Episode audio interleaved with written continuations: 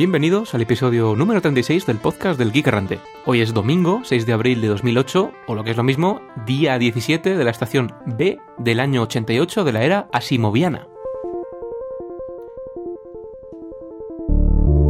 Y tal día como hoy, se conmemora el nacimiento de Jesucristo de acuerdo con la iglesia mormona. Saludos a todos nuestros oyentes en Utah. En 1869 se patenta el celuloide. En 1965 se lanza el satélite Early Bird, el primer satélite de comunicaciones geosincrónico.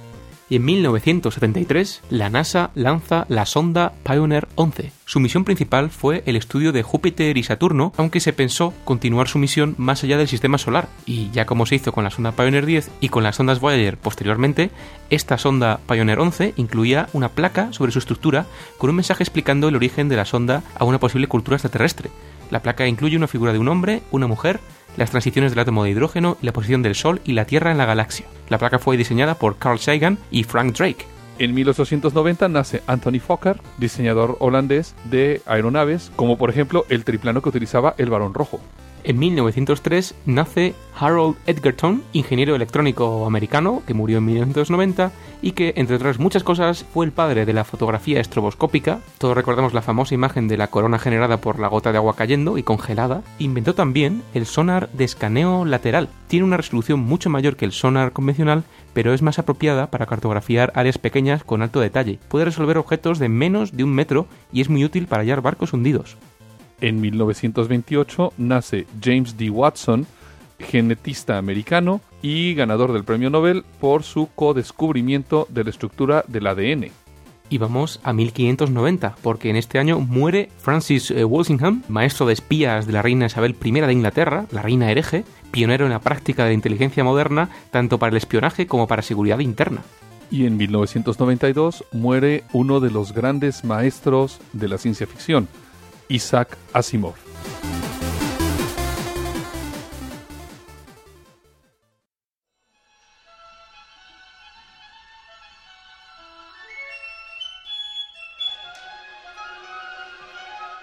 Cuaderno de bitácora.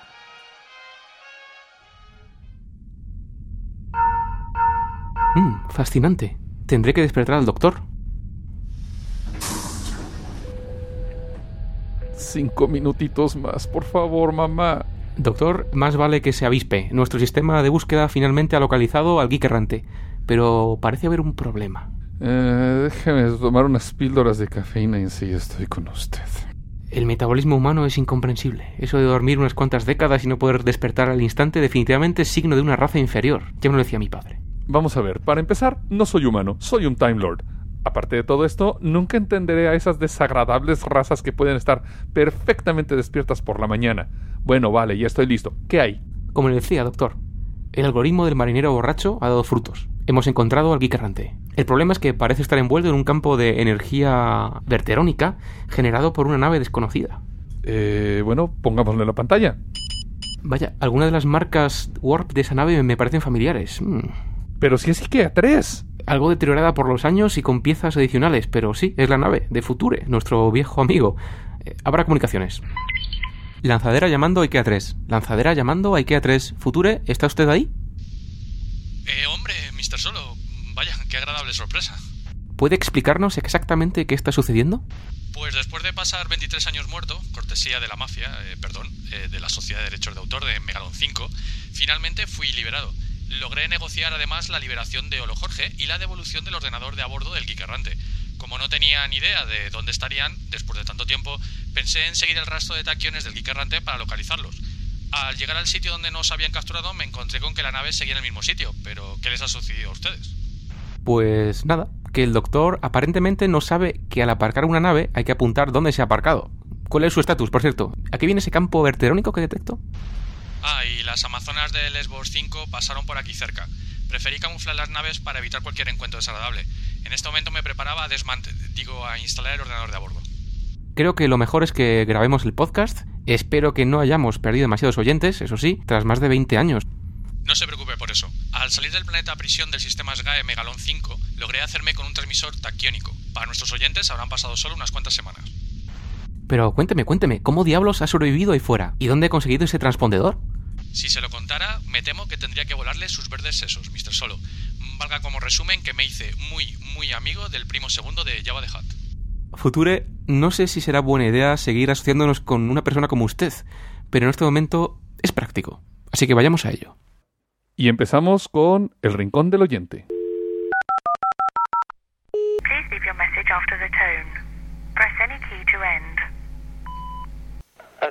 I don't understand. What, what are you? What are you insinuating? Y nuestro primer contacto viene desde México y Aldo Orozco, que nos asalta con una duda legal. Nos dice Aldo que ha descargado el SDK del iPhone, que lo ha revisado y que su duda es si es legal compartir el SDK por P2P porque le gustaría compartirlo con mucha gente y en los clientes P2P normales no aparece. Doctor, Bueno, el acuerdo de licencia que se acepta al darse de alta como desarrollador para el iPhone indica que es completamente ilegal compartir cualquier cosa que se descargue como desarrollador con absolutamente nadie. Si es eh, ilegal compartir cualquier información asociada al SDK.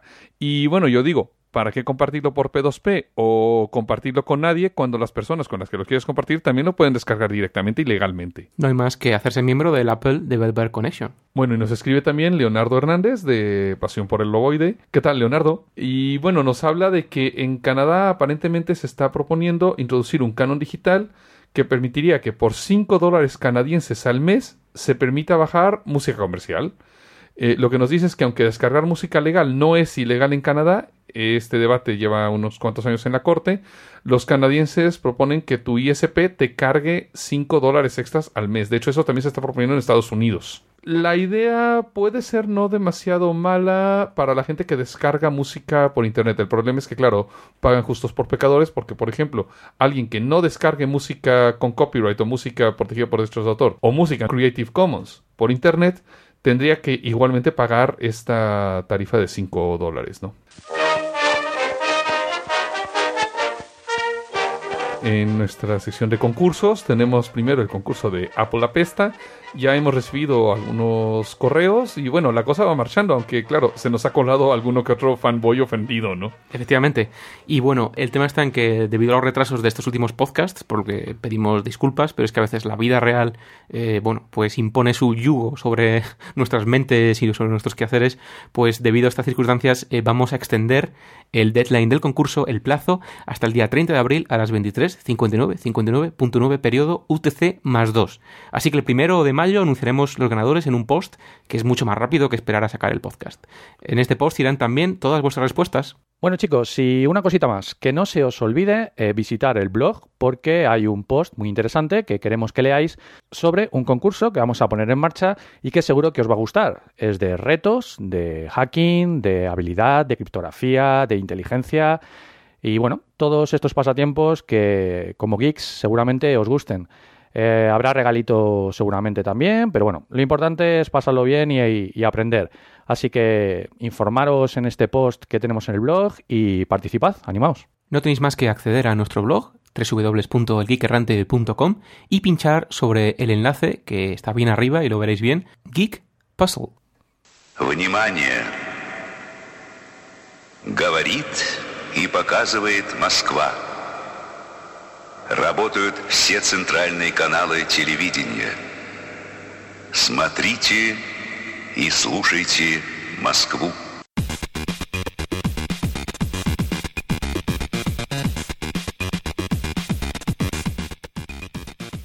La reina de Inglaterra pedirá perdón a una bruja encarcelada en 1944.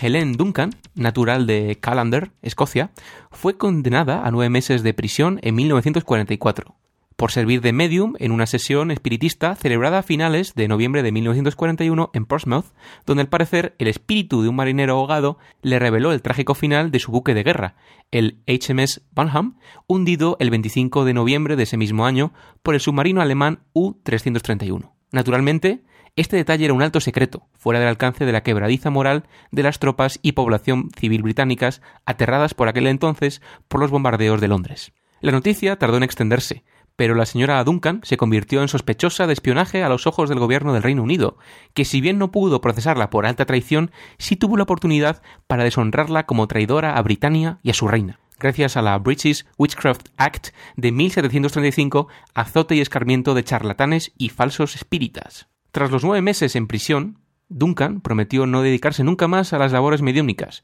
pero fue arrestada de nuevo en 1956, siendo condenada esta vez bajo la heredera directa de la Witchcraft Act, la llamada Fraudulent Mediums Act de 1951, aún en vigor. Poco después de su última sesión con la ley, Helen Duncan murió, y con ello la última bruja del Reino Unido, sin contar a Margaret Thatcher. Y es ahora, en 2008, cuando el grupo de investigaciones paranormales Moon Investigations pide que se restaure la fama de Helen y se gane el perdón imperial de su Majestad Isabel II, quien en calidad de reina de los escoceses es la única capaz de restañar la herida del honor.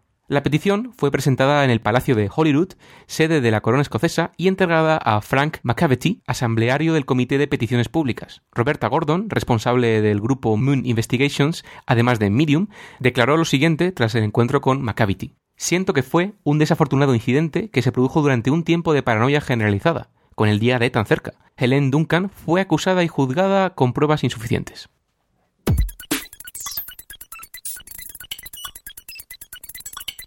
Descanse en paz Arthur C. Clarke. En estos días, el mundo de la ciencia ficción se ha teñido color agujero negro. No solo porque, como ya dijimos en las efemérides, el día de hoy, 6 de abril, se cumplieron 16 años de la muerte del gran doctor Isaac Asimov, sino que además el pasado 19 de marzo falleció en Sri Lanka otro de los grandes maestros de la ciencia ficción, Sir Arthur C. Clarke desde el Geek Errante queremos dedicar unos segundos de silencio a este gran hombre.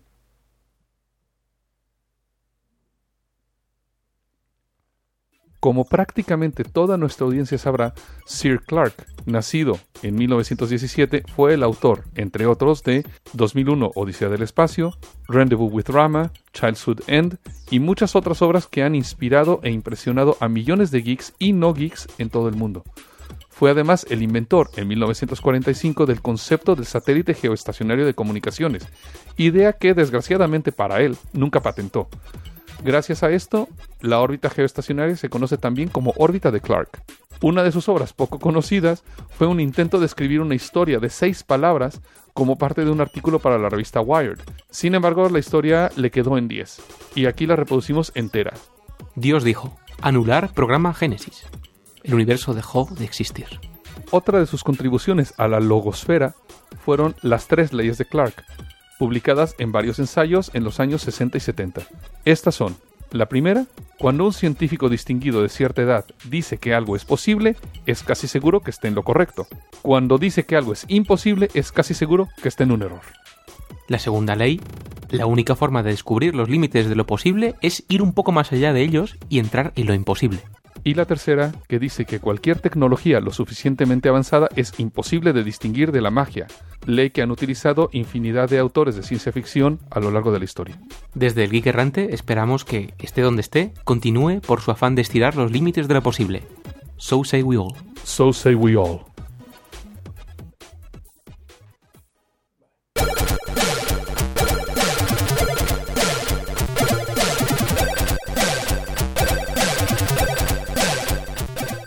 Y vamos, por fin, hacía mucho que no teníamos, con un follow-up. En este caso, sobre las bondades de la cafeína. ¿Recordáis el episodio 33? Donde bueno, eh, os recomendábamos que bebieseis café, pero con mesura. Pues sí, porque ahora tenemos, bueno, una razón más para beber café. A fin de cuentas, la semana pasada, un grupo de neurocientíficos anunciaron que aparentemente las tazas de café pueden, de hecho, proteger el cerebro de quien lo bebe. Recurren a algo que se descubrió hace 100 años que se llama la barrera sangre-cerebro, que es una especie de filtro fisiológico, es un sistema que existe dentro de los pequeños capilares cerebrales que ayuda, ni más ni menos, a proteger al cerebro de que químicos y bueno, cuerpos extraños alcancen a las partes más internas de este órgano, ¿no? Entonces, bueno, estas sustancias no pasarían a las células cerebrales, sino que, bueno, pues se quedarían en el torrente sanguíneo afectando a otros órganos, pero no al cerebro. Entonces, un estudio reciente de unos investigadores en Estados Unidos sugiere que un suplemento de cafeína diario equivalente a una taza de café podría ayudar a mantener sana la barrera sangre-cerebro. Es un hecho conocido que las dietas altas en colesterol, en este caso colesterol del malo entre comillas, induce a pensar que hay ciertas rupturas en, esta barrera, eh, bueno, se pierde su consistencia y que eh, cuanto más colesterol tomemos, pues más, eh, digamos, detritus puede pasar a, a nuestro, a nuestro cerebro, ¿no? Entonces, eh, esto mm, también se ve como una especie de, bueno, pues posible causa de, la enfermedad de Alzheimer y lo que hizo este grupo de investigadores, ni más ni menos, es durante 12 semanas tuvieron un grupo de, de conejos al que suministraban eh, dietas altas en colesterol, pero a la vez algunos de estos conejos le suministraban dosis eh, diarias de cafeína. Y el resultado fue que al comprobar el estado de la barrera sangre-cerebro de estos conejos, resulta que los conejos cafeinados tenían bastante menos daño que los conejos no cafeinados, ¿no? Pero bueno, esto tampoco quiere decir que comencemos a beber café como locos, repetimos. Y como decíamos también el 33, no nos hacemos responsables de vuestras dosis diarias de cafeína, pero sí recomendamos, obviamente, pues que os toméis esto con un poquito de sal, como se dice, y bueno, pues que la cafeína tomada moderadamente es una buena forma tanto de estar despiertos como de producir más y bienvenido ahora mismo sea de tener el cerebro pues en mejores condiciones.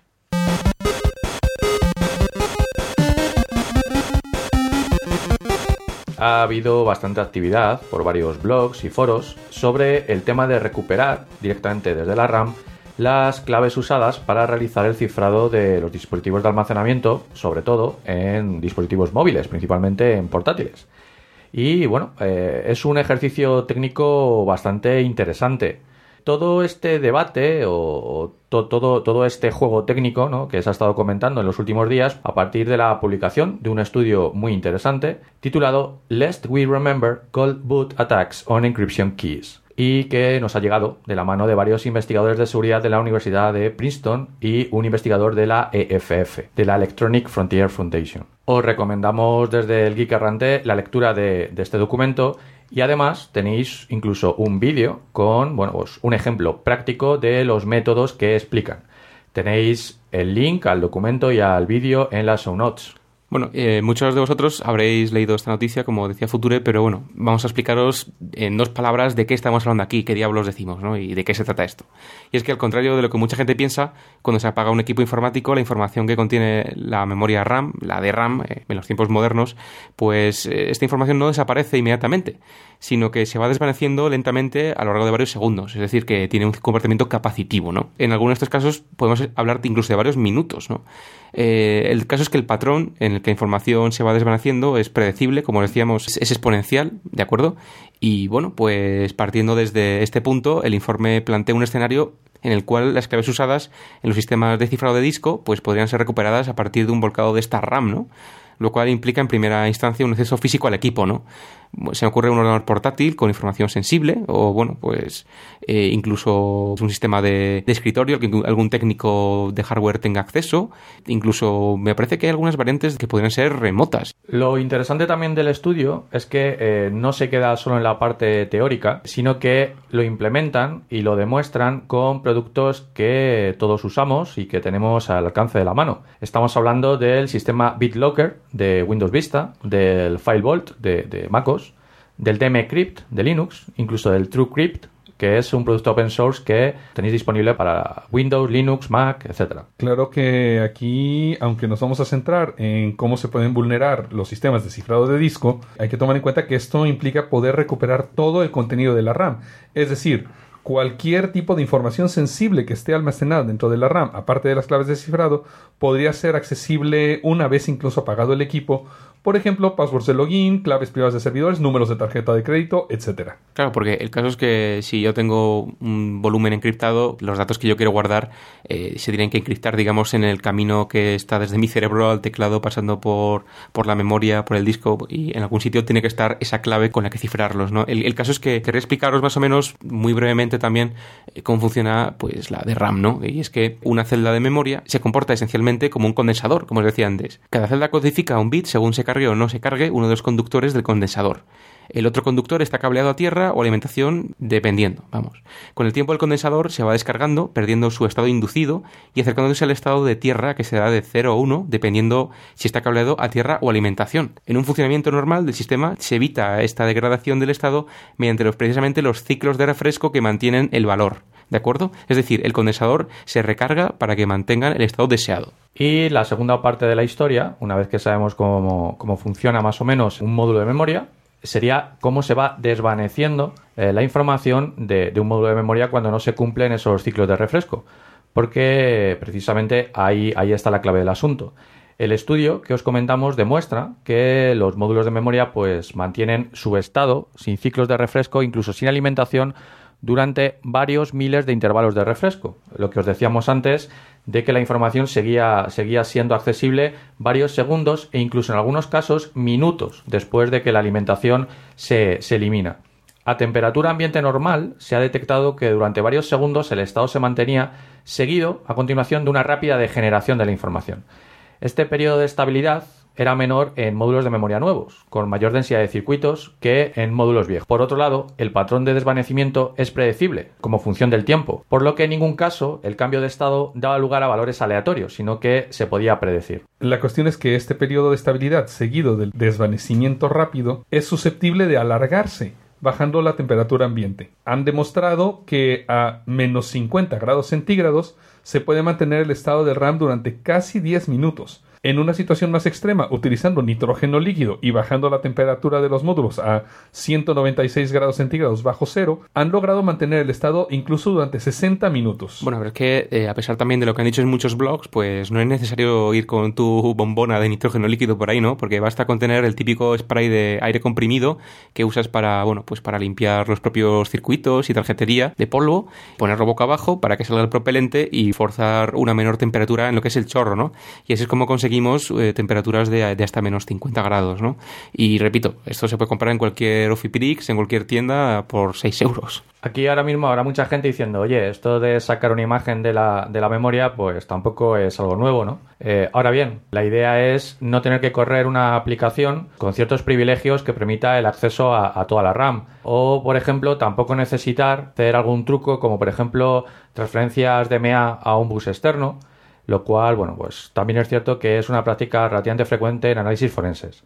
La idea eh, o los procedimientos presentados en este trabajo no requieren de ningún privilegio especial, más allá de, lógicamente, el acceso físico al equipo, que imaginaos que eh, nos roban el portátil o hay una detención de gente que teóricamente pues a lo mejor puede tener eh, información eh, delicada y se quiere acceder a ella y se quiere hacer un análisis forense. Bueno, pues en esos casos, lógicamente, el acceso físico ya se ha, ya se ha cumplido. Eh, podemos empezar, si queréis, por el primer procedimiento. Imaginemos que accedemos a ese equipo, al sistema que queremos vulnerar, y previo enfriado o no de la RAM, eso nos dará más o menos tiempo la información estable en la, en la memoria, pues disponemos de un dispositivo USB con un arranque mínimo. Estamos hablando, por ejemplo, de un módulo que, que no sobrepasa los 10 kilobytes para el gestor de arranque, por ejemplo, el SysLinux. Y eh, este, este arranque pues, tiene una huella de memoria muy pequeña, es mínima, para afectar lo menos posible al arranque del sistema y que se modifique lo menos posible la RAM. Una vez que arrancamos el equipo desde este pendrive o desde este disco USB con, con este mini kernel, ¿qué hace? Pues lo único que hace es generar un volcado completo de toda la RAM eh, a un ratio de más o menos un gigabyte en, unos 4 minutos y el, el análisis de, de, este volcado se hace a posteriori, ¿de acuerdo? Porque esta gente también lo que ha hecho ha sido generar unos algoritmos de búsqueda de claves, de tal forma que el análisis se hace siempre a posteriori. Por lo que hemos comentado antes, sabemos que los pocos segundos que transcurren desde que se hace un apagado, digamos, a lo bestia, quitando el cable, ¿no? O la batería de un portátil, hasta que nuestro kernel modificado arranca, pues no afectan en exceso. Eh, estamos hablando de la degradación, una degradación de un 1% a temperatura ambiente. Bueno, y aquí hablamos de un arranque por USB, pero hay otras técnicas alternativas también bastante interesantes. Como por ejemplo el utilizar un arranque PXE por red. Eh, de hecho, en solo 9K implementaron un dumper por UDP con una velocidad de volcado de 300 megabits por segundo. Esto, claro, nos da una puerta completamente abierta a un volcado de memoria remoto. Por ejemplo, podríamos tener un bug o un exploit que permite rebotar un sistema como uno que ya tuvimos que era de hecho un JavaScript en alguna versión de Internet Explorer. Este reboot lo que hace es intentar arrancar por PXE, es decir, por red, antes de intentar arrancar desde disco. Y entonces tenemos un equipo en la LAN que hace de servidor PXE, le manda el loader y este loader vuelca la RAM el análisis y el consecuente revelado de claves en memoria, bueno, a fin de cuentas nadie ha pensado que la autenticación en PXE podría ser una buena idea. Bueno, y una aplicación para la que no haría falta este tema de PXE ni, ni la memoria USB pinchada, se me ocurre que podría ser aprovecharse de la opción NetBoot que tienen las nuevas BIOS EFI, ¿no? Este método también podría tener ratios de volcado de hasta 136 megabits por segundo, aunque hay más procedimientos, ¿no? Hay un segundo procedimiento. Sí, bueno, el segundo procedimiento es un poco más hardcore, porque más agresivo, porque implicaría trasplantar los módulos de un equipo a otro. ¿Qué ventaja tiene? Bueno, pues que evitamos ese arranque, ¿de acuerdo? Y por tanto, desde un equipo que a lo mejor está haciendo algún tipo de modificación en la RAM o alguna limpieza en la RAM y por tanto nos, invalida el, primer procedimiento. En este caso, el congelado previo, eh, ese enfriamiento que, decíamos, pues puede aumentar los resultados exitosos, ya que al necesitar algunos segundos para manipular la RAM y cambiar de un equipo a otro esos módulos, desde luego, si hacemos ese enfriado y alargamos esos pocos segundos a, minutos, pues la manipulación se puede hacer sin problemas. Eh, como decía antes, la ventaja de este mecanismo es que evitas pues, cualquier limpieza que de la RAM pudiera hacer, por ejemplo, la BIOS al arrancar. La regla básica sería deshabilitar el post en la BIOS y cualquier eh, acción de ese tipo.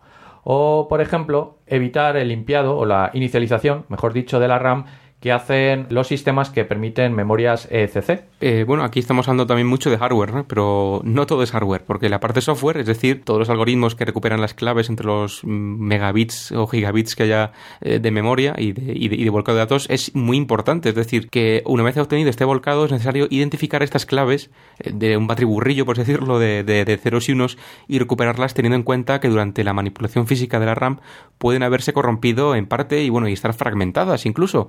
Eh, pues bien, esta gente de, este estudio eh, ha desarrollado algoritmos capaces de reconstruir claves AES de 128 bits con hasta un 10% de sus bits corrompidos en unos pocos segundos. También pueden reconstruir claves DES, RSA, etc. El caso es que eh, sus mecanismos explotan el hecho de que en memoria todos estos productos de cifrado suelen tener tablas precalculadas de valores derivados de la clave, y ahí puede estar el problema y quizá el mecanismo de atajo de este exploit. ¿no? Estas tablas que, de las que hablamos se mantienen en RAM para mejorar el rendimiento, pero son la base precisamente de estos algoritmos de recuperación de claves. Esta técnica ha demostrado ser exitosa en productos como BitLocker, TrueCrypt y FileVault. Bueno, ¿y qué podemos hacer para evitar este tipo de ataques? En primer lugar, en lugar de suspender o hibernar el equipo, apagar realmente el equipo y mantenerlo con nosotros durante unos cuantos minutos antes de descuidar su seguridad física. Por ejemplo, antes de abandonar nuestro puesto de trabajo o antes de meter nuestro portátil en su maleta. Estamos hablando entonces, como decíamos, de apagar el equipo, no de suspenderlo, no de hibernarlo, porque claro, el tener que estar arrancado cada dos por tres es un, es, un problema que nos toma más que nada mucho tiempo. Otra opción es que el software del equipo, cada vez que vaya a entrar en, en modo de inactividad, cifre la clave en RAM o bien la elimine de la RAM y se la vuelva a pedir al usuario una vez que el equipo despierta. Claro, en este caso, si alguien hace un volcado, si la clave está cifrada en memoria, tendrá que de alguna forma romper este cifrado. Sabemos, claro, que tanto BitLocker como FileVault hacen uso de AES, que es el estándar actual, pero bueno, estas keys, claro, están en la RAM. Y gente de Microsoft y de Apple han dicho que este ataque no es posible si se tiene un dispositivo de hardware adicional que provee parte de la clave. Son dispositivos USB o tarjetas PCMC y demás que, como decíamos, pueden proporcionar parte de la clave y pueden permitir entonces que no toda la clave esté almacenada en memoria. Bien, pero estoy pensando aquí que se está hablando mucho de, bueno, pues de temas de memoria, temas de recuperar las claves con métodos basados en algoritmos heurísticos de software, ¿no? Y se me ocurre que el Trusted Computing podría venir en nuestra ayuda, ¿no? Es decir, que cada instrucción que se ejecutase tendría que estar validada a su vez por claves. Pero desafortunadamente las claves de Trusted Computing muchas se vuelcan a memoria RAM en lugar de, permanecer en, dispositivos en ROM o, bueno, o únicamente legibles desde determinadas zonas del kernel, ¿no? Pero el tema es ese, que siempre eh, se guarda en memoria RAM y este es el gran fallo. Es decir, esto más que nada lo primero que ha desatado es la paranoia total en industria, ¿no? Eh, es decir, estamos hablando de una especie como de el famoso efecto monitor quemado o los famosos ataques Tempest, leyendo la radiación electromagnética de- del monitor, ¿no? No en vano, este estudio está patrocinado en parte por el Departamento de, bueno, pues de Seguridad Interna, el Homeland Security de Estados Unidos, ¿no? Como ya hemos comentado en alguna otra ocasión, no, no está tan claro que te puedan obligar, a no ser, bueno, pues que se esté poniendo en duda la seguridad nacional o algún tema de estos, que te puedan obligar a dar tus claves de cifrado. Y eh, hay algún ejemplo hay en el cual, bueno, pues se ha, se ha intervenido algún equipo de, de alguien involucrado, por ejemplo, en, en, pues pornografía infantil o algún tema de estos. Y bueno, pues eh, todo esto tiene que pasar por un juez y por, y por una corte que obliguen al ciudadano a dar sus claves de cifrado.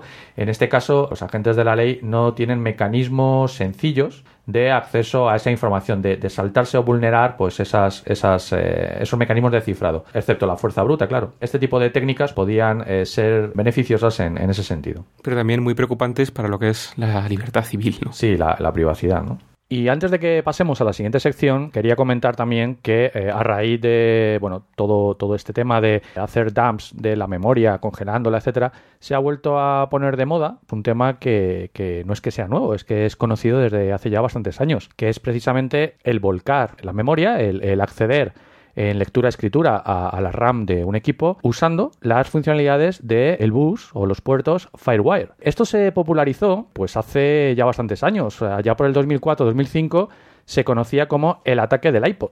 Sí, bueno, eh, antes de proseguir, recordaros que el Fireware o IE-Cubo 1394 es un bus de conexión de periféricos más avanzado en teoría que USB, aunque va perdiendo en relevancia a favor de USB 2.0, aunque también hay especificaciones para una revisión nueva de Fireware. Sí, porque es importante eh, resaltar por qué se puede hacer esto por Firewire y no, por ejemplo, por USB.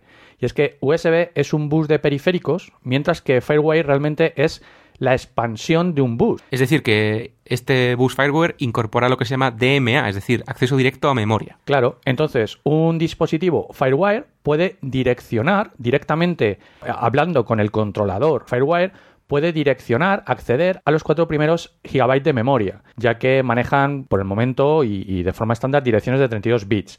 Las transferencias, como hemos comentado, se gestionan directamente por parte de la controladora Firewire y el dispositivo, y de forma totalmente independiente a la CPU y al sistema operativo. Es decir, una lectura-escritura a RAM se hace directamente a nivel de hardware. El sistema operativo y cualquier mecanismo de seguridad que en él esté implementado no participa.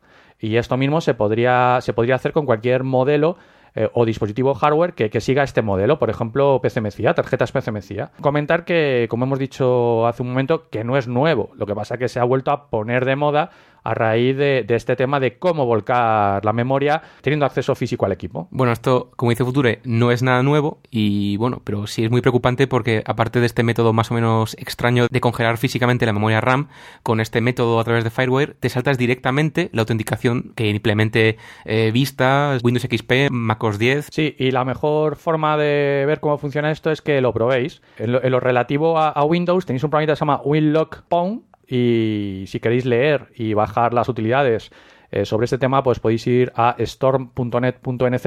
De todas formas, tendréis el enlace, como es habitual, en las show notes. Bueno, y pasemos a Developers Unix. Steve. Developers, developers, developers, developers, developers, developers. Developers, developers, developers, developers, developers, developers, developers, developers. Yes!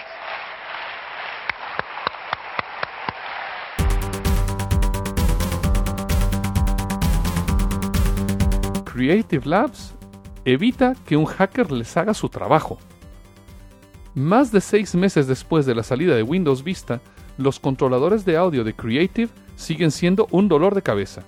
Hasta el momento Creative se ha dedicado a echarle la culpa a Microsoft, culpando del retraso en los drivers a la implementación del sonido en Vista. Pero esto no es excusa para liberar drivers que ni siquiera soportan cosas como la decodificación Dolby Digital, que son perfectamente soportados en XP o en tarjetas más avanzadas de Creative. Un desarrollador brasileño conocido como Daniel K hizo ingeniería inversa de los drivers de Creative y habilitó muchas de las características de las tarjetas más viejas, las cuales, según Creative, no funcionarían en Vista. Aunque Creative toleró esto durante un tiempo, su paciencia llegó a un límite cuando Daniel K comenzó a aceptar donativos de la comunidad por el trabajo que estaba haciendo con esos drivers.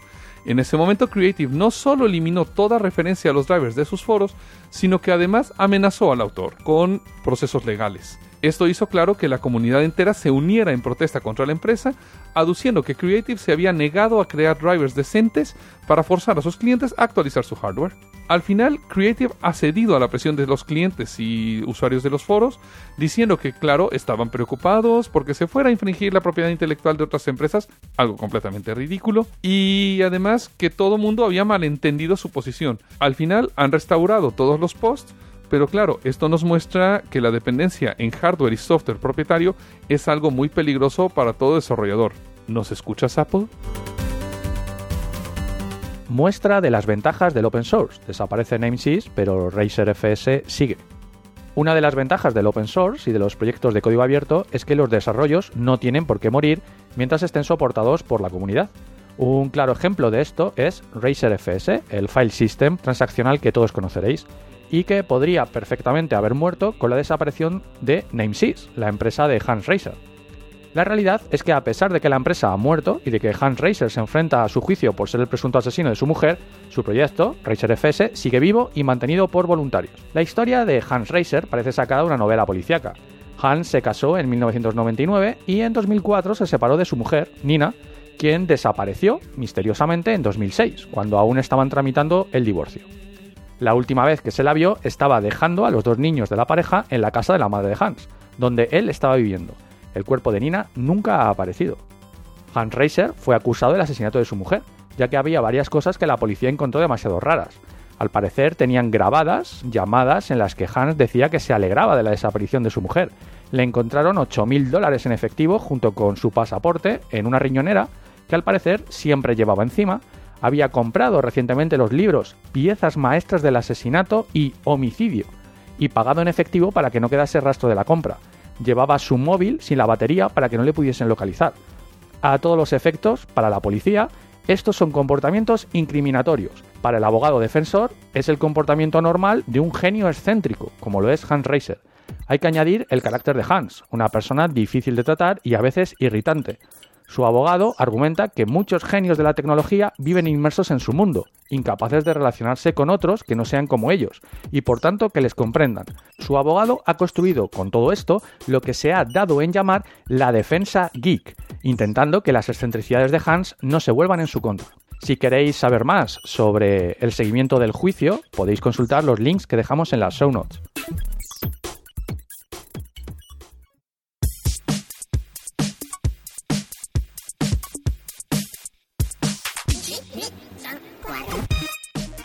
Bueno, y como noticia, vamos a pasar algo que tenemos aquí marcado en las show notes hace muchísimo tiempo y por tanto tenemos muchas ganas de hablar sobre ello. Tiene que ver con Java, pero no demasiado con Java. Es uno de los muchos lenguajes que proliferan ahora mismo, llamados de máquina virtual. Muchos de vosotros, bueno, habéis oído hablar de JRuby, abanderado por el gurú Charles Natter.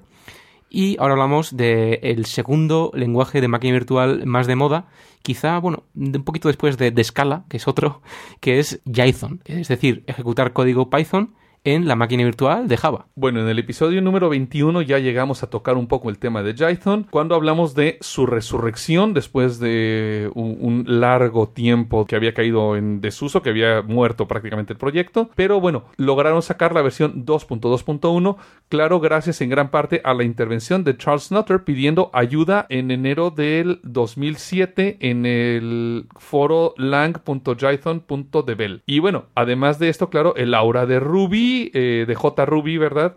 que lo que nos lo que ha hecho a fin de cuentas es hacer un resurgimiento de este lenguaje. El caso es que Jython está aquí para quedarse. Bueno, de hecho, eh, los avances son bastante interesantes porque, por ejemplo, ya han logrado ejecutar sobre Jython Django, que es el framework web, digamos que es el equivalente, no es exactamente igual, pero es el equivalente de Ruby on Rails en el mundo Python. Pues sí, Python tiene muchos más frameworks de modelo vista controlador, como pueden ser, por ejemplo, Pylons, TurboGears o Soap, siendo Soap y Django los más conocidos. A fin de cuentas, bueno, están utilizando las revisiones prácticamente experimentales, tanto de Jython como de Django, pero bueno, a fin de cuentas lo han logrado hacer funcionar, entonces esto es un muy buen milestone dentro del desarrollo del proyecto y claro, siguen trabajando sobre la versión 2.3, 2.4, 2.5 para llevar a Jython al mismo nivel que CPython, es decir, el Python escrito en C. ¿no? Esto es muy curioso porque la gran empresa, bueno, en este caso Microsoft, contrató a Jim Hugunin, el fundador del proyecto Jython, que se fue pues, a esta empresa de Seattle en agosto de 2004 para trabajar en IronPython, que es una implementación de Python en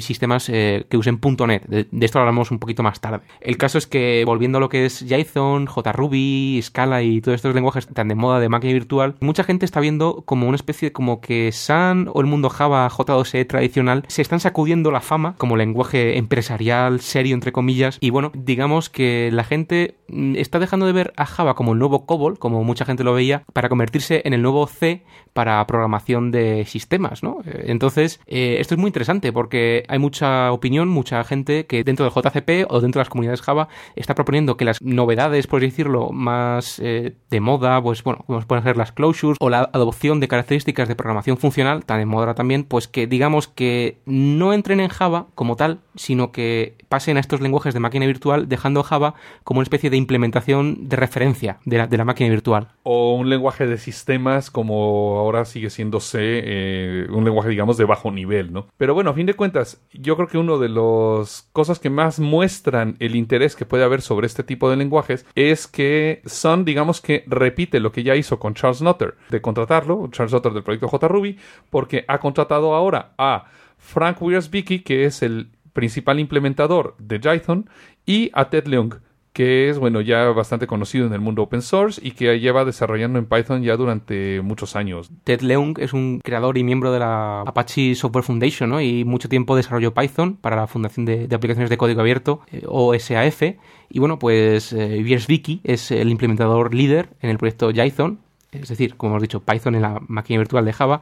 Ellos dos se unen ni más ni menos que a Charles Nutter y Thomas Enebu y a Nick Q, creadores de JRuby, quienes recientemente se han incorporado a Sun para el seguimiento de proyectos de código abierto, ¿no? Bueno, y esto, claro, James Gosling lo anunció en su presentación magistral en los Sun Tech Days en Australia, en Sydney, el 3 de marzo.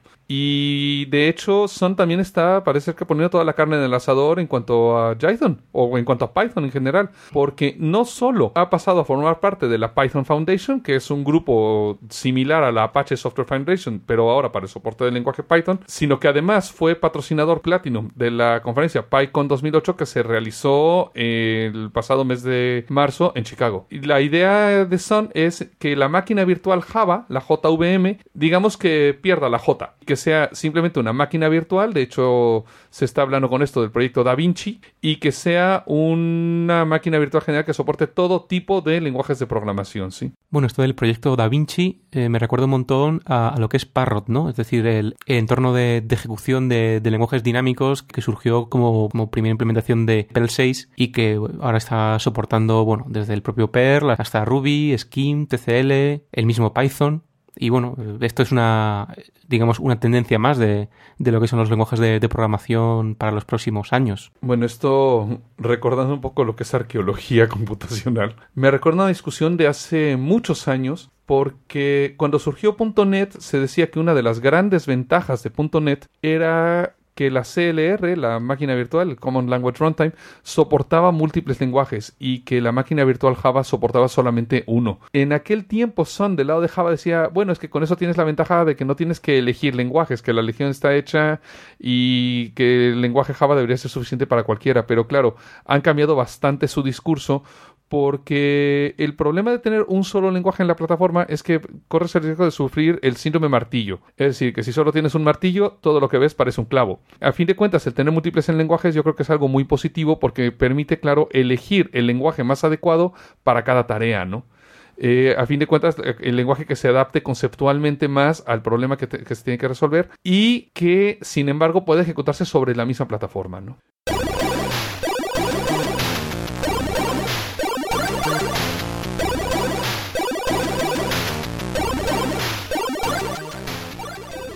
Bueno, ¿y por qué no hablamos un poco de la historia de este lenguaje, de este lenguaje Python, ¿no?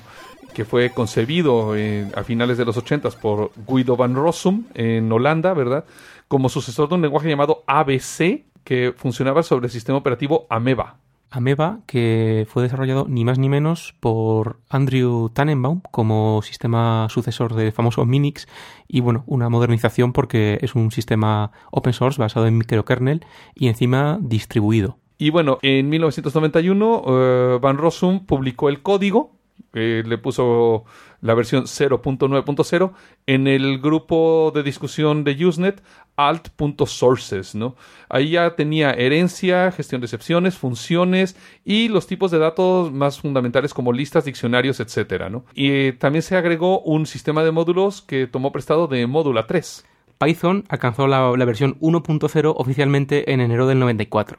Y es impresionante ver que las características de esta release eh, pues van desde incluso herramientas de programación funcional, bueno, como Lambda, Map, eh, Filter y Reduce, muchísimo antes de que esto se pusiese de moda y que el Haskell, que el Erlang estuviese en todos los sitios, en fin. Lo que dice Guido Van Rossum es que todas estas características de programación funcional vinieron por parte de Ambrit Prem, que, bueno, un hacker de Lisp, que las echaba de menos en, este lenguaje que además que le gustaba. Y bueno, ya siguieron avanzando las versiones. Cuando llegó ya la versión 1.4 de Python, tenía cosas como, por ejemplo, los parámetros de keyword, eso de poder poner los nombres de los parámetros en lugar de que fueran posicionales, ¿no? Eh, esto, de hecho, también tomado prestado de Common Lisp, de los keyword arguments, y además soporte integrado dentro del lenguaje para números complejos. Eh, y a fin de cuentas, bueno, en el año 2000, el equipo core de Python se movió a una empresa llamada beopen.com y surgió la versión 2.0 de Python, que fue la única versión que surgió de BeOpen. Y aquí Python adquirió una serie de características de lenguajes como Settle y Haskell, lenguajes funcionales, que son las comprensiones de listas. De hecho, la sintaxis de esto es muy similar a la sintaxis de Haskell, excepto porque Python no utiliza puntuación, sino que utiliza palabras clave alfabéticas. Y además también introdujo un nuevo recolector de basura que podía recolectar ciclos de referencias. Y bueno, luego surge ya la versión 2.1, que fue la primera versión ya avalada por la Python Software Foundation, que se modeló a partir de la Apache Software Foundation. Esta versión 2.1, de hecho, se derivó no de la 2.0, sino de la 1.6.1, y este cambio incluyó soporte para los scopes anidados. De hecho, en la versión 2.1 todavía esto estaba apagado por defecto y no era obligatorio sino hasta la versión 2.2. Y bueno, con la versión 2.2 se introdujo la unificación de los tipos de datos de Python con las clases, es decir, los tipos escritos en C con los tipos escritos en Python en una única jerarquía de clases, lo cual, bueno, facilita mucho la conceptualización del lenguaje, ¿no? A partir de ahí, bueno, se han ido agregando bibliotecas, muchas de ellas, por ejemplo, influenciadas por Java. Yo creo, por ejemplo, esto es muy interesante, bueno, es mi opinión también personal, que Python ha tenido una evolución mucho más dinámica precisamente por la presencia de un lenguaje eh, con el que muchos le quisieron ver competencia desde el principio, que fue Java. Eh, bueno, por una parte Java y por otra parte eh, Perl mucha gente empezó a trabajar con Perl y migró a Python después de ver lo infernal que era la sintaxis y empezaron a ver que Python era una especie de Perl mucho más limpio. De hecho, esa fue mi primera introducción a Python. Claro que mucha gente después de un tiempo dejó Python eh, asqueada por la dependencia sobre la indentación. Hay gente que dice que esto es eh, muy bueno para el código porque te forza a indentar el código correctamente, lo cual lo hace mucho más legible, pero también hay personas que simplemente no pueden vivir con ellos y quieren tener sus delimitadores normalitos de toda la vida, ¿no? Y bueno, a fin de cuentas, eh, ha habido gente que ha dejado Python para migrar a otros lenguajes como por ejemplo Ruby, pero bueno, en este momento Python es un lenguaje utilizadísimo en toda la industria y de hecho es uno de los lenguajes principales que utiliza Google. Bueno, y no en vano, Guido Van Rossum es empleado de Google además. Y, ahora vamos a hablar un poquitito de las implementaciones existentes de Python. Tenemos, para empezar, la implementación mainstream, la de referencia, que es CPython, que está escrita en C y se distribuye como una librería estándar bastante grande, escrita en una mezcla de, de C, como hemos dicho, y Python propiamente. CPython está disponible para muchas plataformas, entre ellas Microsoft Windows y todos los sabores de Unix. Otro de sus puntos arquitecturales básicos es el manejo automático de memoria, la carga dinámica de módulos, algo muy interesante que son las system calls portables y obviamente que sea totalmente open source. Pero bueno, sí Python, aunque es digamos la implementación de referencia o la implementación base de Python, no es la única. A diferencia, por ejemplo, de Ruby, donde realmente existen en este momento dos implementaciones, que es CRuby y JRuby, en este momento tenemos ya muchas implementaciones de Python. Por ejemplo, bueno, claro, tenemos Jython, del cual ya hemos hablado, IronPython, del cual ya hemos hablado. Hay una implementación que se llama Stackless Python, que es un Python que no utiliza un stack para entornos altamente concurrentes, que implementa los microthreads, ¿no? Desde lo cual hablaremos en algún momento. Aparte de esto, incluso hay una implementación de Python escrita en Python llamada PyPy. Aparte de esto, tenemos algunas plataformas a lo mejor un poco más esotéricas como PS60, que fue liberado en el 2005 por Nokia y es un intérprete de Python para sistemas operativos Symbian. De hecho, lo han mantenido vigente con todas las plataformas de Symbian. Y aparte de esto, no solamente tiene las librerías estándar de Python, sino que además hay una serie de módulos de terceros, como por ejemplo el Miso o UITrix y demás. O sea, para poder hacer aplicaciones completas para Symbian en Python, ¿no? Bueno, y como curiosidad extrema, tenemos Chinese Python. Aquí hay unos caracteres chinos que no me atrevo a pronunciar, pero bueno, esta variante de Python, este dialecto, pues básicamente que entiende todo el léxico de Python en lo que es el teclado chino tradicional y, y simplificado, ¿no? una especie de reimplementación de Python utilizando el chino en lugar del inglés. Bueno, y además de estas, digamos, implementaciones de la máquina virtual o del lenguaje Python, tenemos también algunos compiladores como por ejemplo Psycho, un compilador just in time para CPython que compila a código nativo. que se centra en lo que es la rapidez y la optimización de código. Hay mucha gente que dice que Python es lento en tareas de algoritmos pesados o IO-bound. Psycho, del que también bebe PyPy, sirve para acelerar este tipo de programas con un factor de entre 2 y 100 veces. Tenemos también Parrot, eh, que en este momento es el runtime de Perl 6, pero realmente puede soportar en este momento buena parte de Python y la idea es que puede ejecutar otros lenguajes dinámicos como Python, Ruby, Tickle, etc. Y bueno, una implementación bastante curiosa que se llama EPI, que puede compilar código Python a JavaScript para poderlo ejecutar dentro de navegadores. Y a continuación, y sin más dilación, una de las secciones más controvertidas y que nos ponen en más apuros. Derecho digital. El combate puede empezar, ¿no? Y que empiece ya.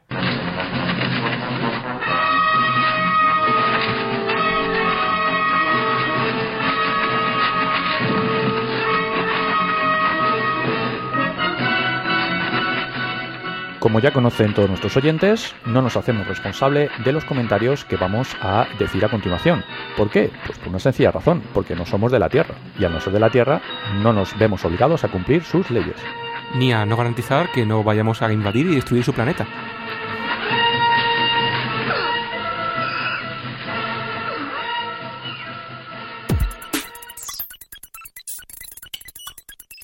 Las editoriales abandonan el DRM. El New York Times reporta que los publicadores norteamericanos de libros están abandonando el DRM de sus audiobooks. El pasado mes de marzo, la editorial más grande del mundo, Random House, comenzó a ofrecer MP3 libres de DRM.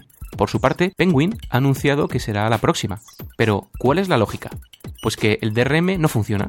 Las editoriales, al igual que las disqueras y los estudios de cine, creyeron que el DRM les ayudaría a disminuir la piratería de obras originales y en consecuencia no perder beneficios. Random House experimentó con tecnologías de watermarking y monitorización de redes P2P, pero al poco tiempo encontró que esas mismas obras protegidas se habían ripeado directamente a DCDs o incluso vio que siempre había alguien más listo que ellos que reventaba sus sistemas de DRM. En cifras económicas, esto significa que una compañía de este tipo pierde más dinero protegiendo contenidos que simplemente dejando que se los pirateen y asumiendo este fenómeno como algo inevitable, por el momento.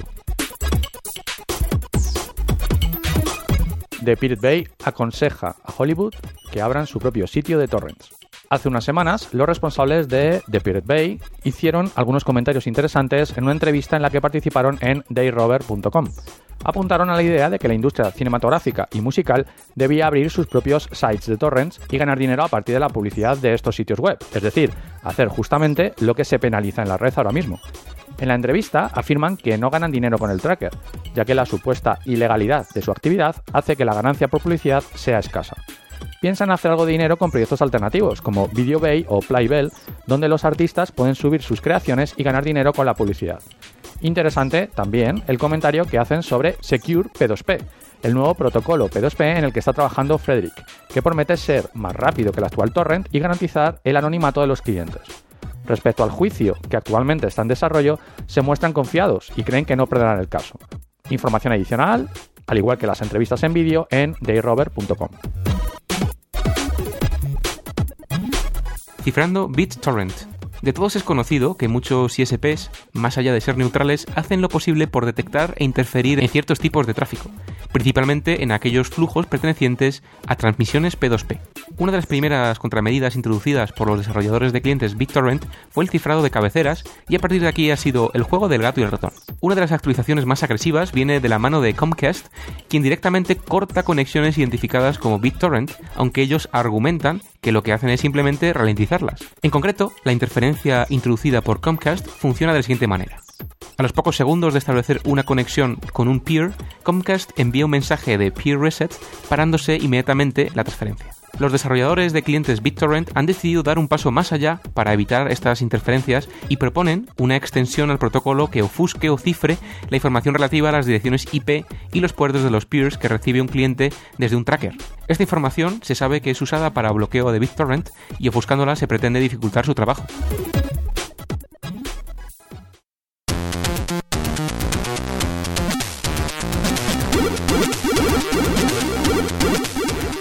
Bueno, y ya que estamos eh, hablando de cuál es la política de los ISPs respecto a, transferencias P2P, quizás fuese muy interesante hacer un pequeño repaso de cuál es el estado, el escenario en este tema en Europa, en Estados Unidos, un poco lo que ya conocemos o lo que no conocemos todavía. Bueno, vamos a centrarnos en Europa más bien. Me imagino que recordaréis el caso de Francia, eh, lo hemos comentado en más, en más de una ocasión aquí en el podcast, que creo que es el más eh, representativo por lo radical que es. Es decir, eh, previa denuncia, previo aviso, si reincides, te cortan directamente la conexión, incluso te meten en una blacklist para que no te cambies de ISP. Eh, si estás bloqueado, estás bloqueado, te quedas sin conexión. Bueno, esperemos que antes Francia se cambie de presidente.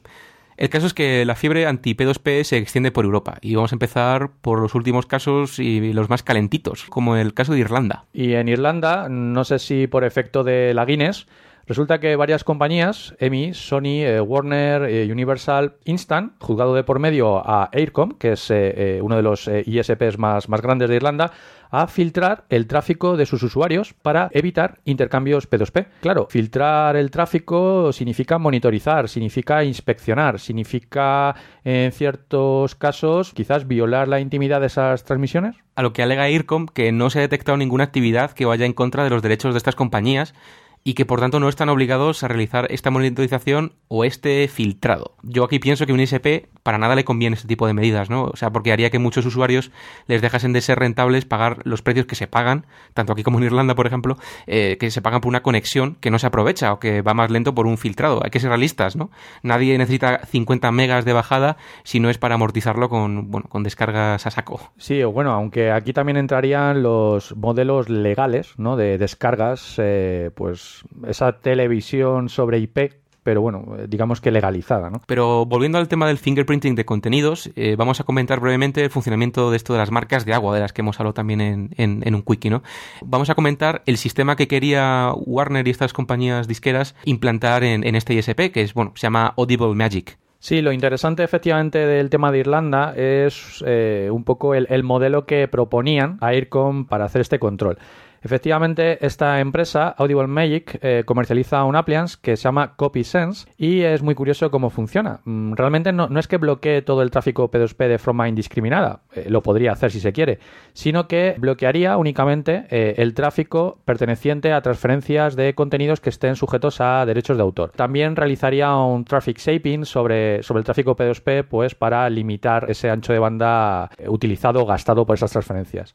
Lo interesante aquí es el mecanismo que se sigue. Si eres un autor o, una empresa que gestiona derechos de autor, tú lo que harías es registrar el contenido, eh, el vídeo, el audio, etcétera, con Audible Magic. Es decir, tú registras el contenido con la empresa. Esta empresa lo que hace es generar unas marcas de agua, unos, fingerprints del contenido y los appliances que instalarían los ISPs o las empresas en sus, en sus redes, lo que hacen es validar fingerprint que van generando de acuerdo al tráfico que atraviesa eh, estos appliances, lo validan con la base de datos centralizada que tiene la empresa, que tiene Audible Magic.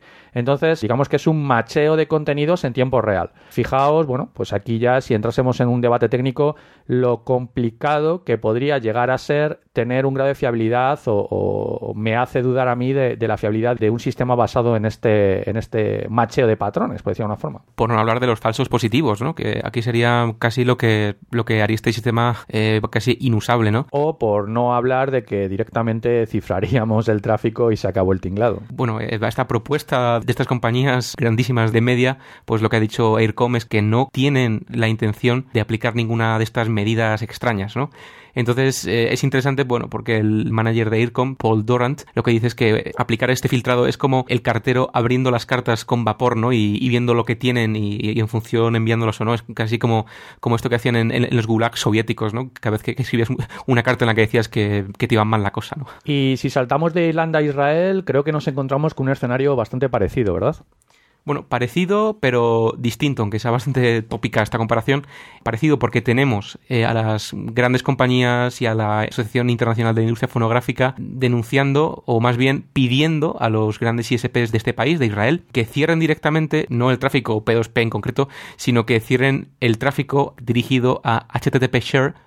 Es un sitio de BitTorrent que ni yo conocía, pero que imagino que gracias a esta noticia tendrá un montón de hits más diarios. Pero este site no está alojado en Israel, está eh, hospedado en Holanda. Aquí entraríamos en el bonito debate de las leyes cruzadas ¿no? que habría entre países y hay que pedir a, un, eh, a una empresa de hosting donde están esos servidores desde Israel que cierre algo en Holanda. Bueno, en este caso, entre Gran Bretaña y Holanda sí ha habido casos de este tipo, pero era porque sí había ingresos por publicidad o porque había algún fichero extraño alojado en, el servidor o porque se alegaban que se linkaban a ficheros de pedrastia o algo así. Pero en, en este caso, bueno, es, es, es, interesante y bastante prototípico, bastante paradigmático porque este servidor, httpshare.com, directamente cumple perfectamente la ley de Holanda y no provee ningún contenido directo, sino únicamente, únicamente lo enlaza. Entonces, según Holanda, este sitio es perfectamente legal, pero según Israel, no. Claro, y aquí entraríamos en el debate que hemos comentado. ¿Qué pasa? ¿Que tienen que aplicarse las leyes de Israel en Holanda? Ahí está la, eh, la gran encrucijada legal ¿no? que tenemos hoy día en Internet. Y ahora vámonos un poquito más al norte, y en concreto a Suecia, donde, bueno, el 14 de, marzo de este año, de 2008, salió delante una propuesta que permitiría a las compañías gestoras de propiedad intelectual obtener las IPs de las personas que usan P2P. Esto casi es un mal menor porque, bueno, se propuso en el pasado, noviembre por ahí de 2007, que en lugar de directamente las IPs, que se persiguiese policialmente a los que compartiesen ficheros. Lo más curioso es que los ISP suecos han acogido con bastante diplomacia diciendo, bueno, pues que los datos del IP serán puestos a disposición de la agencia antipiratería cuando lo, cuando lo pidan y bueno, pues que esto es más bien correcto para ellos. A su vez, tenemos la voz opositora de, cómo no, del Partido Pirata Sueco y de The Pirate Bay, que lo que dicen es que el gobierno y Suecia en general y el mundo tiene que asumir este tipo de fenómeno P2P como un literalmente hecho tecnohistórico. Pues yo creo que esto puede ser la semilla para otro Torrent Spy. Sí, es decir, compañías gestoras de derechos que montan sites falsos y cebos para capturar directamente a los inocentes usuarios de P2P. Y obtener así sus direcciones IP sin tener que recurrir a ningún otro medio. Ni demostrarlo antes de pedir esa IP. Bueno, y un comportamiento ejemplar lo podemos encontrar en Noruega, o mejor dicho, en los ISPs noruegos, porque resulta que el abogado de la MPAA americana, Espen Tendel, está pidiendo a los ISPs noruegos que desconecten directamente a cualquier usuario que esté haciendo uso de transferencias P2P de contenido sujeto a derechos de autor. ¿Qué ha dicho la Asociación de Proveedores de Acceso a Internet noruegos? que ellos no van a, tomar medidas directamente ni van a desconectar a ningún usuario. El representante de esta asociación de proveedores de Internet, llamada IKT, lo que nos dice es que literalmente en un Estado constitucional los que tienen la autoridad para perseguir a los criminales, para hacer leyes, etcétera, etcétera, son respectivamente los jueces y la policía, y en ningún caso abogados o ingenieros de telecomunicaciones. Esto es una gran verdad. Y por último, este representante de la IKT, llamado Simon Bieske, lo que nos dice es que dar la responsabilidad a los ISPs de denunciar a sus propios usuarios o de cortar la conexión a sus propios usuarios o de dar datos personales de sus propios usuarios es igual vuelve este ejemplo postal, es como si el cartero supiese todos nuestros datos de dónde vivimos, de, de quién nos escribe y bueno, pues en función de lo que hagamos, informe de ello, ¿no? Esto es, eh, bueno, es algo que se llama fascismo, me parece, o, o estado policial o comunismo, bueno, totalitarismo al fin y al cabo. Bueno, y yo creo que el mundo del P2P ahora mismo está viviendo, eh, digamos, un momento álgido en cuanto a, a movimiento, ¿no? A, a tiras y aflojas entre la industria, los usuarios, los trackers, Bueno, pero nuestros usuarios, en este caso, nuestros oyentes, lo que nos piden es que pasemos a la última sección de este podcast, que es Sci-Fi to Sci-Fact. La sección donde las cosas que imaginamos en el pasado se convierten en la ciencia del presente. o del futuro inmediato. Eh, en este caso no hablamos de ciencia, sino vamos a hablar de algo, bueno, de una especie como de inquietud que teníamos aquí los miembros de la tripulación preguntándonos de quién es la luna.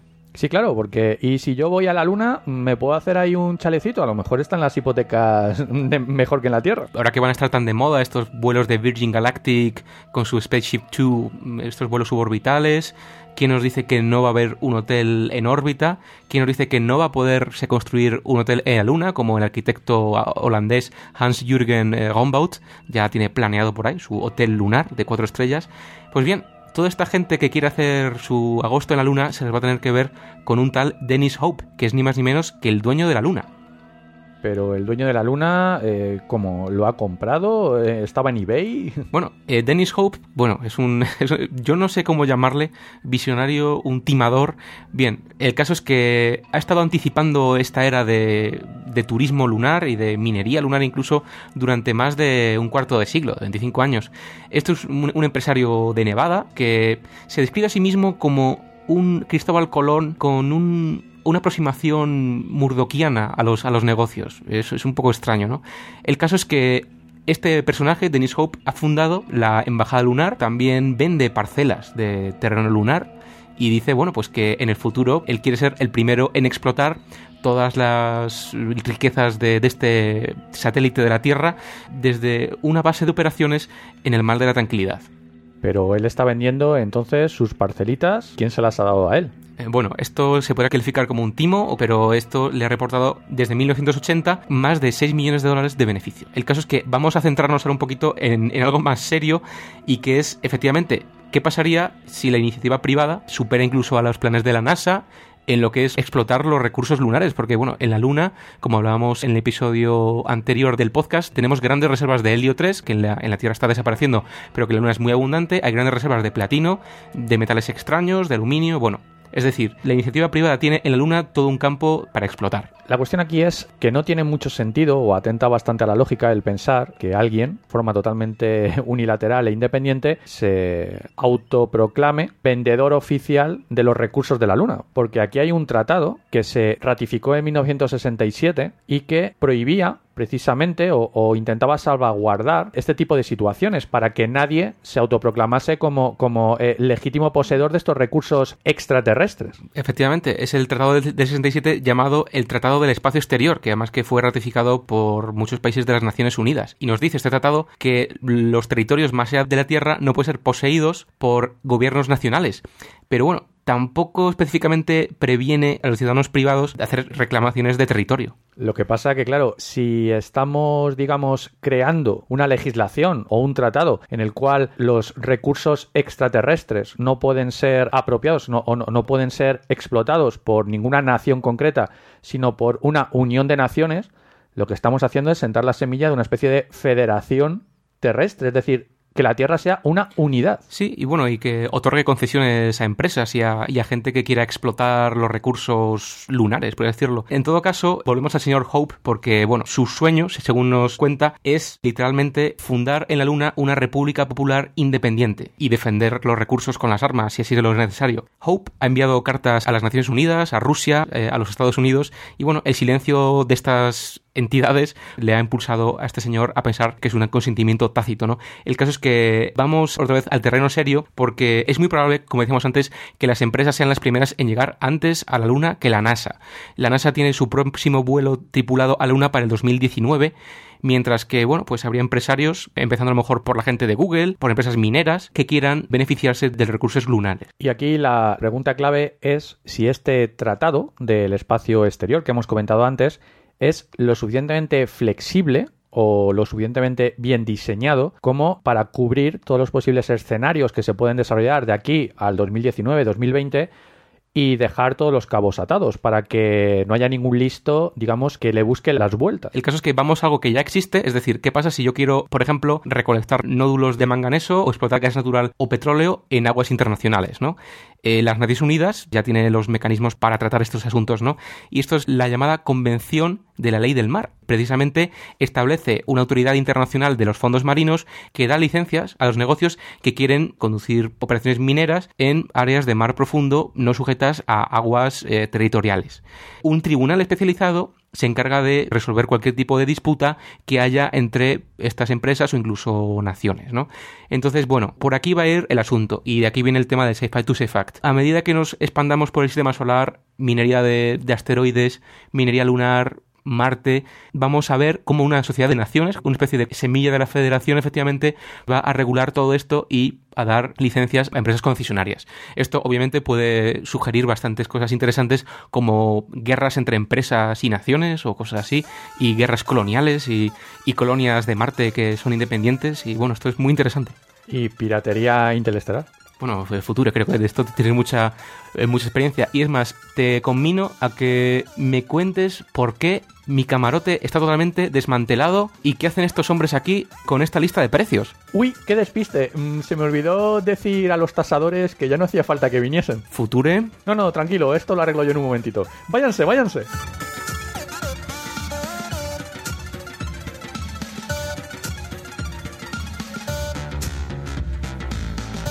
Este podcast se ha elaborado con 100% bits reciclados. Ninguno sufrió daños durante la grabación. Se distribuye bajo una licencia Creative Commons Share Alike Attribution, no comercial 2.5 de España. Para más información visita www.creativecommons.e. Contacta con nosotros en podcast.elgeekerrante.com o a través de nuestro blog www.elgeekerrante.com.